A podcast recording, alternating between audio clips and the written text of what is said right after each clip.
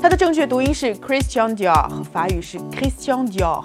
在法语里，它是上帝加金子的组合，法国品牌，隶属于奢侈品航母路威明轩 （LVMH） 集团。创始人 Christian Dior 四十一岁时，在巴黎蒙田大道开了第一家店，自己是首任设计师。他在一九四七年推出了二十世纪五十年代具有划时代意义的个人时装秀新造型，这是一朵花冠的线条，看上去像一朵向上的花儿。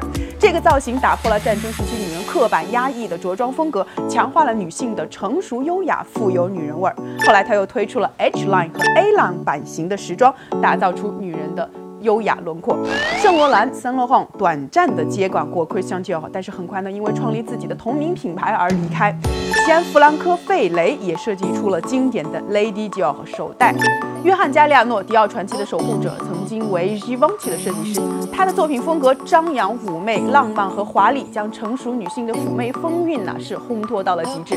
拉弗西蒙这位设计师啊，主修工业设计，所以说崇尚极简。他的风格和 Christian Dior 的浪漫奢华有所区别，但是自己呢却在风格形成之后选择了离开。最后一位是现任的设计师玛里亚基乌里，她原来是 Valentino 的前设计总监，迪奥的首位女性设计师。她的作品突出女性主义的概念，为了吸引年轻市场，在作品中她混入了大量的街头风格，logo 更加的外露，推出了多款的纱裙，成功的打造了不少的爆款。但是呢，也因为主打女权和年轻的标签，而过度的偏离 Christian Dior 原来的风格而受到质疑。Christian Dior 特有的藤格纹作为 Lady Dior 手袋的标志性设计而闻名。这种格纹的原型取材于法国18世纪的一种古董椅子。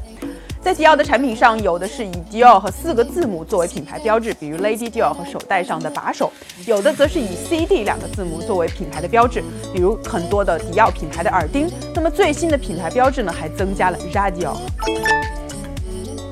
戴安娜王妃在欧洲被称为 Lady D，她是 Lady Dior 首代当之无愧的代言人，因为从1995年面世起，她就一直是戴安娜王妃的一种御用包。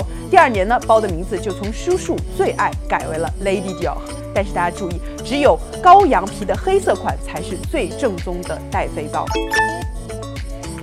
那么对于我来说，Christian Dior 的关键字是纱裙、花香、公主梦、极致优雅、女性线条、成熟女性，你记住了吗？